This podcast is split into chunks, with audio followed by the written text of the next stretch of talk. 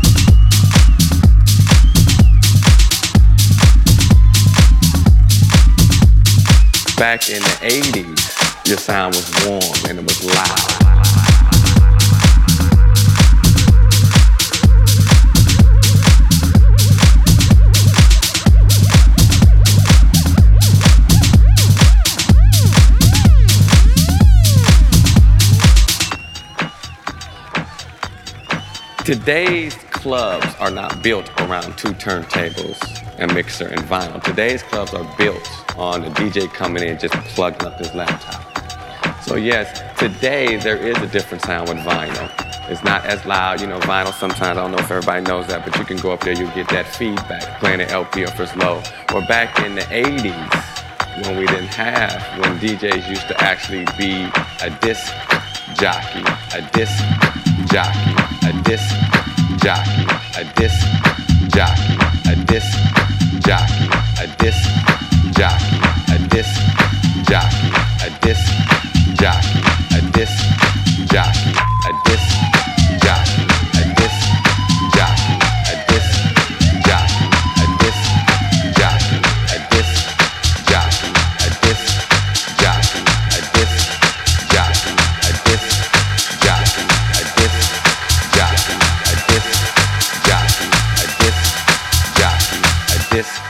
jockey.